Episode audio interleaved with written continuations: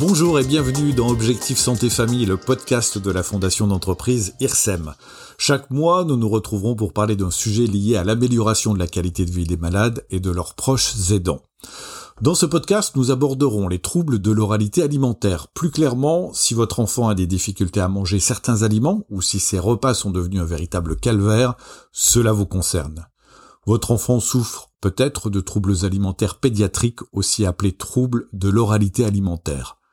Quelles en sont les causes Comment les reconnaître Que faire et à qui s'adresser Pour expliquer les problèmes rencontrés et surtout tenter de trouver des pistes de solutions, nous recevrons Monsieur Luc Marlier, chercheur au Centre national de recherche scientifique de Strasbourg, membre du laboratoire ICUBE, Madame Charlotte Pereira de Moura, orthophoniste à Lille, et membre de la filière de santé des maladies rares abdominaux thoraciques FIMATO. Et enfin, Madame Valérie Joubert, maman d'un enfant bénéficiant d'une nutrition artificielle et coprésidente de l'association La vie par un fil. Nous commençons avec Monsieur Luc Marlier. Vous êtes chercheur, pourriez-vous nous expliquer ce qu'est un trouble alimentaire pédiatrique? On parle de trouble alimentaire pédiatrique dès lors que la prise alimentaire de l'enfant ne permet pas ou plus de satisfaire ses besoins nutritionnels, mettant ainsi en danger sa santé, sa croissance et son développement. Il s'agit donc de difficultés de la prise alimentaire qui sont à la fois sévères et qui sont persistantes. On ne parle pas de troubles alimentaires lorsque l'enfant refuse de manger un aliment donné. On a tous des préférences pour certains aliments et des aliments qu'on aime moins. On ne parle pas de troubles non plus lorsque l'enfant fait un caprice ponctuel et refuse par exemple de prendre un plat ou repousse son assiette. Pas de troubles non plus lorsque l'enfant est dans une période de néophobie, généralement autour de 4-5 ans, phase au cours de laquelle l'enfant va éviter des aliments qu'il ne connaît pas ou se méfier de préparations nouvelles. Cette néophobie, qui d'ailleurs ne s'exprime pas seulement dans le domaine alimentaire, correspond à une phase de développement tout à fait normale de l'enfant. En revanche, si l'enfant ne parvient pas à avaler correctement, refuse les morceaux ou refuse certaines textures, là, il y a un véritable risque que l'enfant ait une alimentation déséquilibrée au plan nutritionnel ou soit dénutri. Et donc là, on est bien dans le cas d'un trouble alimentaire qui doit bien naturellement être pris en charge. Merci de ces explications. Madame Charlotte Pereira, vous êtes orthophoniste. Comment peut-on reconnaître les troubles alimentaires pédiatriques? Alors, les signes d'un trouble alimentaire pédiatrique sont variables en fonction des enfants, mais aussi en fonction de leur âge. Chez un nourrisson, ce qui peut alerter, ce sont les difficultés lors des tétés au sein ou à la prise des biberons. Et chez un enfant un peu plus grand, ça peut être le refus de certaines textures ou bien un passage difficile euh, au morceau. Globalement, on retrouve les signes dans deux grandes catégories, les difficultés d'ordre sensoriel et les difficultés d'ordre oromoteur, c'est-à-dire euh, en ce qui concerne les mouvements de la bouche pour manger. Du côté sensoriel, ça peut correspondre à des hauts cœur fréquents, voire des vomissements, ou bien un bébé qui porte peu à sa bouche, ou encore un enfant qui a du mal à toucher les aliments ou certaines textures, comme les textures un petit peu euh, collantes ou le sable. Du côté oromoteur, ça peut être plutôt une succion peu efficace lors des biberons ou bien des difficultés à prendre à la cuillère quand on commence la diversification ou encore une mastication peu efficace pour le début des, des morceaux. Lorsqu'un enfant présente des difficultés alimentaires, ce qu'on remarque aussi, c'est que la durée des repas peut s'allonger et euh, l'enfant ne prend plus plaisir euh, à manger et ces moments peuvent devenir très pesants pour toute la famille, voire même euh, conflictuels. Quand les quantités sont insuffisantes ou quand les besoins nutritionnels ne sont pas couverts, il est vraiment important de se tourner vers des spécialistes pour faire des examens et, et être accompagné. Luc Marlier, ces troubles sont-ils fréquents? Alors, dans la population générale, environ 20% des parents se plaignent de difficultés récurrentes rencontrées avec leurs enfants au moment du repas. Mais dans le cas de certaines maladies rares, ces troubles alimentaires peuvent affecter la quasi-totalité de la population. Par exemple, les enfants porteurs du syndrome de Prader-Willi, qui est une maladie génétique, vont présenter à la naissance une hypotonie sévère, donc un tonus très faible, qui va se traduire par une mauvaise coordination de la succion et de la déglutition, et donc de nombreuses fausses routes si bien que presque tous ces enfants devront être nourris par sonde au cours des premières semaines pour assurer une prise de poids suffisante. Les enfants porteurs du syndrome de Pierre-Robin, qui présentent une anomalie congénitale de la mâchoire inférieure et un mauvais positionnement de la langue, si bien que la très grande majorité de ces enfants rencontrent des difficultés à s'alimenter et doivent donc être pris en charge très tôt. Autre exemple, les enfants souffrant d'une atrésie de l'œsophage, donc un étranglement au niveau de l'œsophage qui empêche la descente des aliments dans l'estomac. Ceux-ci doivent tous être opérés, une opération qui se réalise en général dès la naissance. Mais même une fois opérés, ces enfants vont présenter des troubles de la prise alimentaire. Ces troubles proviennent du fait que, in utero, ces enfants n'ont pas pu déglutir du liquide amniotique et donc n'ont pas pu s'entraîner à créer les coordinations motrices nécessaires à une prise alimentaire efficace par voie orale. C'est également le cas de nombreux enfants prématurés qui, du fait de leur naissance avant terme, ne sont plus dans un environnement liquide qui est favorable à l'acquisition et à l'entraînement des aptitudes orales. Chez les grands prématurés, on estime à environ 40% le pourcentage d'enfants qui rencontrera des difficultés euh, de la prise alimentaire au moment où ceux-ci seront directement confrontés aux aliments. Merci. Une population d'enfants est particulièrement touchée par ces troubles de l'oralité alimentaire. Ce sont les enfants bénéficiant de nutrition artificielle. Madame Valérie Joubert, pouvez-vous nous faire part de votre expérience avec votre fils? Mon fils Marc est atteint d'une maladie rare et il ne lui reste plus que 20 cm d'intestin, ce qui est insuffisant pour se nourrir et s'hydrater normalement. Les nutriments et l'eau dont il a besoin sont apportés dans son organisme par une perfusion, une nutrition artificielle en fait. Donc ils sont directement acheminés dans le sang chaque nuit. Mais l'alimentation artificielle induit des risques et on vit en permanence avec une épée de Damoclès au-dessus de la tête les soins quotidiens peuvent amener des risques de thrombose, d'embolie, de septicémie par exemple. Marc a eu déjà trois septicémies. Même si selon les professionnels, Marc n'avait pas besoin de manger, j'ai voulu développer son oralité. Je projetais mon fils plus tard. Manger, ce n'est pas seulement se nourrir pour moi. Ce sont des moments de socialisation, de convivialité qui permettent de nouer des liens avec son entourage. L'acte de manger a également des répercussions importantes sur le développement du système digestif. Marc avait de remontées acides, donc le fait de manger permettait à calmer ses acidités. Il y a aussi des problèmes sur la dentition. En ne mangeant pas, par exemple, on ne stimule pas suffisamment les gencives et les dents ne poussent pas. On doit donc faire appel, en plus de l'orthodontie que chaque enfant connaît, à de la chirurgie. Il y a aussi des problèmes sur le langage. La langue ne forme pas le palais donc des difficultés pour s'exprimer. Et là, on a besoin d'orthophonistes. Il y a un rapport au corps qui est très important. Quel a été l'impact des troubles de marque sur votre famille? Une des missions d'un parent, c'est de subvenir aux besoins alimentaires de son enfant. Donc on ne peut pas accepter que son enfant ne mange pas, même si scientifiquement on sait qu'il n'a pas besoin de se nourrir par la bouche.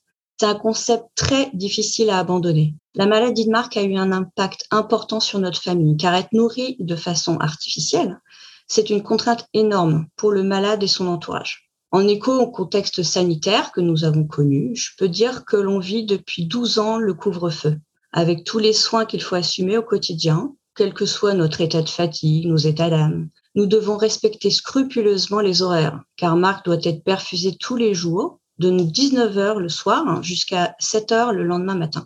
Alors si mon mari continue à travailler, j'ai dû pour ma part arrêter mon activité, car mon fils nécessite une disponibilité, une attention 24 heures sur 24. En ce qui concerne le reste de la famille, ma fille aînée, se confronter à la maladie n'a pas été simple du tout.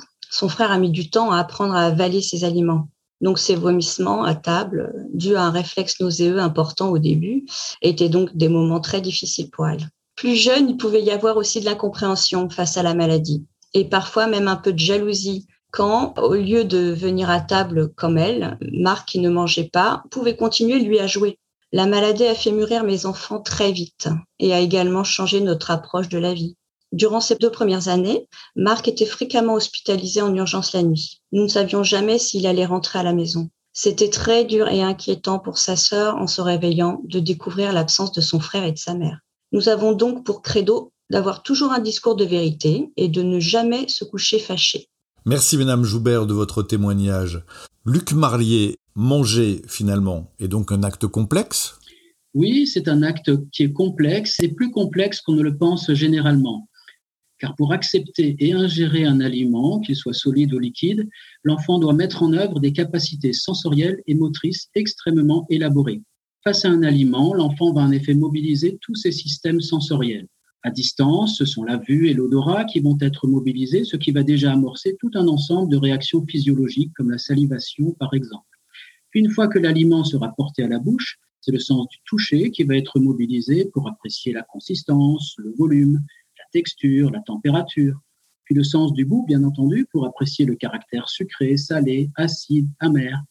Mais encore l'ouïe qui, lors des mâchonnements, va fournir une information sonore sur le caractère croquant ou croustillant de l'aliment. Donc vous voyez, c'est vraiment toute une combinaison d'informations sensorielles que l'enfant doit recueillir et analyser. Au plan moteur également, la prise alimentaire repose sur des coordinations motrices complexes acquises le plus souvent au cours de la vie prénatale, comme euh, on l'a dit précédemment. La prise de lait, par exemple, que ce soit au sein ou au biberon, repose sur un enchaînement précis de mouvements. D'abord, un mouvement d'aspiration, une pression négative générée par la langue et le palais, ce qui permet de faire venir le lait vers l'extrémité de la tétine ou du mamelon, suivi d'un mouvement d'écrasement ou de pincement généré par la langue et les mâchoires qui va permettre l'éjection du lait dans la bouche. Donc ces mouvements seront suivis de la déglutition, donc le fait d'avaler le lait, avec une pause respiratoire effectuée au parfait moment pour éviter toute fausse route. Donc manger, boire, ici comme on a vu la coordination, succion, déglutition, respiration, c'est donc bien un acte complexe qui n'est pas automatique mais qui s'acquiert progressivement sous l'effet de l'entraînement. Il est donc important de repérer et d'évaluer ces troubles au plus tôt. Effectivement, pour prendre en charge efficacement ces troubles de l'oralité alimentaire chez l'enfant, il est nécessaire de faire un repérage le plus précocement possible. Cela passe par une vigilance de la part des parents et une observation attentive. Cela passe par l'utilisation euh, de diagnostics et de grilles d'observation par des professionnels de santé, voire l'utilisation d'outils de mesure des performances de succion comme des suciomètres. Mais il s'agit là d'un domaine dans lequel des progrès sont encore à réaliser sur trois plans au moins. Premièrement, pour repérer le plus tôt et le plus systématiquement possible les enfants qui présentent des troubles de l'oralité, et notamment des troubles légers qui sont plus difficiles à repérer. Des progrès pour identifier avec plus de précision les composantes orales qui sont déficitaires, et enfin, des efforts sont à fournir pour mettre au point des protocoles de prise en charge de ces troubles qui soient personnalisés et les plus ciblés possibles. Tout ceci de manière à permettre à tous les enfants d'être autonomes au plan alimentaire le plus rapidement possible et pour éviter les séquelles ultérieures. Et je pense là en particulier aux troubles du langage, qui souvent ne sont détectés qu'en milieu scolaire et qui trouvent pourtant leur origine dans les troubles de l'oralité alimentaire au tout début de la vie car euh, les coordinations motrices qui sont élaborées pour la prise alimentaire sont les mêmes qui seront utilisées ultérieurement dans le langage et notamment dans les processus d'articulation et de prononciation. Madame Charlotte Pereira, vous êtes orthophoniste. À qui peuvent s'adresser les parents confrontés aux troubles alimentaires de leurs enfants? Et surtout, quelle prise en soin est possible? Alors, il y a beaucoup d'idées reçues au sujet de l'alimentation. C'est vrai qu'on entend encore trop souvent qu'un enfant ne se laisse pas mourir de faim, que c'est un caprice ou encore qu'il y aura un déclic. Mais les parents sont les experts et les spécialistes de leur propre enfant. Donc, s'ils s'inquiètent, c'est légitime et ils doivent être entendus, être écoutés. La solution, c'est d'en parler au médecin traitant d'abord ou au pédiatre qui, suit l'enfant. Ensuite, celui-ci pourra orienter vers un spécialiste, comme les, les gastropédiatres par exemple, ou bien prescrire un bilan orthophonique. L'idée, c'est que si la prise en soin commence tôt, euh, c'est mieux pour le suivi et pour l'évolution de, l'enfant. Alors, il est parfois difficile d'obtenir un rendez-vous auprès d'une orthophoniste. Selon les régions, il y a vraiment euh, de longues listes d'attente. Mais il ne faut pas hésiter à préciser la raison du rendez-vous. C'est vrai que les difficultés alimentaires chez les bébés ou chez les enfants ont une certaine notion d'urgence. Ensuite, euh, lors du bilan, l'orthophoniste posera de nombreuses questions pour comprendre le parcours de l'enfant, son parcours alimentaire, son histoire médicale, aussi ses habitudes actuelles en matière d'alimentation. Il y aura également une évaluation sensorielle, une évaluation oromotrice pour voir par exemple la mobilité de la langue ou la qualité de sa mastication. Évidemment, il y aura une évaluation durant un repas car c'est important pour l'orthophoniste de pouvoir voir comment l'enfant fait, voir ce qui est difficile pour lui, ce qui est possible, pour ensuite mieux, euh, mieux l'accompagner. Et la prise en soin dépendra donc du, type de difficulté, soit sensorielle, soit oromotrice, soit les deux. Et évidemment, chaque enfant a des besoins, des possibilités différentes, donc l'accompagnement sera individuel et personnalisé. Bien sûr, d'autres professions peuvent accompagner ces enfants selon leurs besoins en psychomotricité, psychologie, ergothérapie, en diététique. Et euh, la pluridisciplinarité et la prise en soin globale sont vraiment euh, essentielles dans, dans ces situations. Madame Joubert, dans votre situation, quelle solution avez-vous trouvé pour amener votre fils à manger et vers qui vous êtes-vous tourné pour être accompagné dans cette démarche? À sa naissance, les médecins m'ont laissé allaiter Marc, même si le lait en fait n'était pas assimilé. Cela l'a aidé, je pense, à apprendre la déglutition. Le pot à pot aussi, j'ai fait du pot à pot. Ça a dû aussi développer ses sens. Au moment de la diversification alimentaire, j'ai essayé de le forcer à manger mais ça marchait pas du tout. La situation était très difficile et conflictuelle. Ensuite, je lui ai proposé de venir à table avec nous en étant juste présent, sans manger. Nous regarder manger a éveillé sa curiosité. Puis, le voyant intéressé, je lui ai proposé un gnocchi. À l'époque, voilà, c'était un gnocchi. Il n'osait pas le mettre dans sa bouche. Je lui ai dit qu'il n'était pas obligé, hein, qu'il pouvait juste le lécher déjà. Il faut laisser son enfant manipuler et jouer avec les aliments sans s'offusquer, c'est très important. Les enfants en alimentation parentérale sont attirés par le salé. Je lui ai donc mis du sel dessus. Petit à petit, je lui ai proposé des aliments qu'il goûtait à son rythme et selon ses goûts.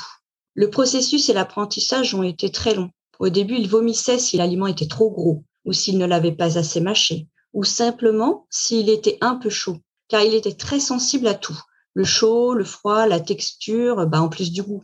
Mais aujourd'hui, il mange, même plus que nous, et c'est une grande victoire. Maintenant qu'il accepte d'introduire des aliments dans la bouche, qui est une zone sensible hein, pour lui, il accepte aussi l'orthodontie parce qu'il mange, il a pu essayer aussi un nouveau traitement qui lui permet d'avoir des soins moins fréquents et d'améliorer notre qualité de vie, de réduire les risques liés à la maladie donc. Il ne faut pas hésiter à consulter, à chercher de l'aide parmi les professionnels.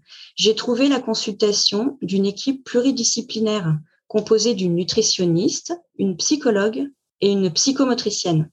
Elles sont spécialisées dans les troubles de l'oralité. Marc est suivi depuis plusieurs années d'ailleurs par une psychomotricienne et une psychologue aussi. Madame Charlotte Pereira, vous êtes orthophoniste.